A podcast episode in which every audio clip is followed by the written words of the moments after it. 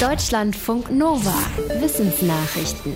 Ein Ohrwurm kann hartnäckig sein und uns offenbar sogar den Schlaf rauben.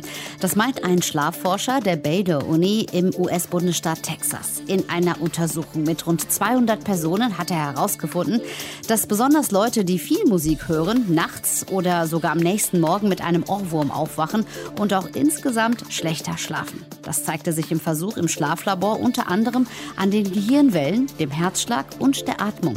Die Testpersonen konnten mit Ohrwurm auch schlechter einschlafen. Interessanterweise waren Instrumentalversionen öfter der Grund für Ohrwürmer als Lieder mit Text. Für den Fall, dass sich ein Ohrwurm im Kopf festsetzt, rät der Forscher, fünf bis zehn Minuten eine To-Do-Liste zu schreiben. Dann sei man die Last los und schlafe auch schneller ein. In den Sommermonaten Juni und Juli ist das Great Pacific Garbage Patch am größten. Das ist ein riesiger Müllstrudel im Pazifik zwischen der Westküste der USA und der Ostküste Japans. Das haben Forschende der Uni Michigan in den USA mithilfe eines Satellitensystems beobachtet, das eigentlich der Warnung von Orkanen dient. Damit können sie Mikroplastik in den Ozeanen erkennen und verfolgen, wo es hinschwimmt und zwar tagesgenau. Generell stellten sie fest, dass die Konzentration von Mikroplastik stark von der Jahreszeit abhängt. In der nördlichen Hemisphäre sammelt sich in den Sommermonaten das meiste Mikroplastik im Meer an. In der südlichen Hemisphäre ist es ähnlich, nur dass da die Sommermonate im Januar und Februar liegen. Die Forschenden hoffen, dass ihre Daten in Zukunft Organisationen helfen können, Mikroplastik gezielter einzusammeln. Australische Ameisenigel sind Beuteltiere, die Eier legen. Ihre Fortpflanzungsorgane ähneln einerseits Säugetieren und andererseits Schildkröten und Krokodilen. Und die Männchen haben einen Penis mit vier Spitzen. Kein Wunder also, dass sie der Wissenschaft eine Menge Rätsel aufgeben. Zum Beispiel, warum können sie nur in zwei Penisspitzen gleichzeitig eine Erektion bekommen? Diese Frage hat ein Wissenschaftsteam aus Australien nun beantwortet. Bei der Autopsie von Ameisenigeln fiel ihnen auf, die Penisse der Tiere bestehen im Prinzip aus zwei Penissen mit jeweils zwei Spitzen, die zusammengewachsen sind von denen aber immer nur einer steif werden kann. Der Grund ist, dass die Erektion des einen Penis dem anderen die Blutzufuhr abklemmt. Welche Seite ihres Doppelorgans sie benutzen wollen, können die Ameisenigel offenbar frei entscheiden. Ameisenigel sind nicht die einzigen Beuteltiere, deren Penis mehr als eine Spitze hat. Kängurus, Koalas und Wombats haben zwei. Im Geografieunterricht hat man es gelernt. Es gibt vier große Ozeane auf der Welt. Den Atlantischen, den Pazifischen, den Indischen und den Arktischen. Die National Geographic Society hat jetzt einen fünften Ozean offiziell anerkannt, den südlichen Ozean. Es handelt sich um das Seegebiet rings um die Antarktis. Mit der Anerkennung wird der südliche Ozean in Zukunft auf allen Karten der National Geographic Society eingezeichnet.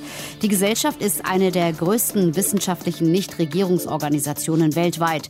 Zur Begründung heißt es, der südliche Ozean grenze zwar an drei weitere Ozeane, sei von diesen diesen aber verschieden. Er habe eigene Strömungen und ein eigenes besonderes Ökosystem.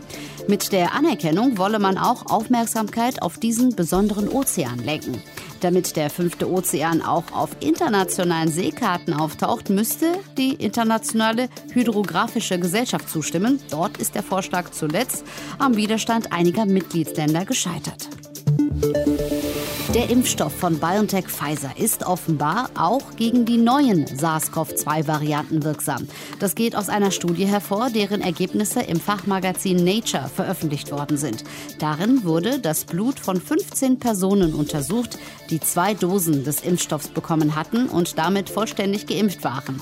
Ihre Immunantwort war bei den Varianten, wie zum Beispiel der, die zuerst in Indien festgestellt wurde, zwar schwächer als beim ursprünglichen Virus, aber immer noch stark genug, um vor einer Erkrankung mit Covid-19 zu schützen.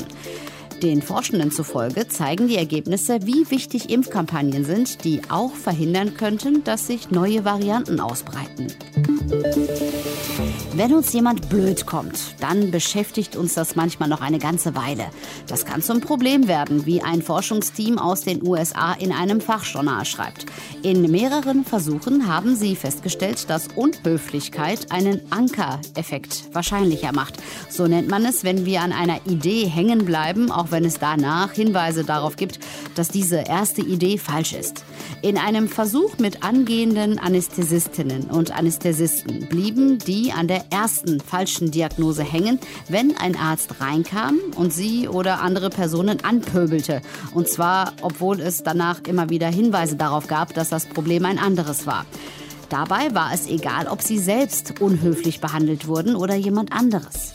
Den Forschenden zufolge unterschätzen wir, wie wichtig es ist, wie wir andere Menschen behandeln. In manchen Fällen, wie zum Beispiel in der Medizin, könnte unhöfliches Verhalten sogar zu tödlichen Fehldiagnosen führen.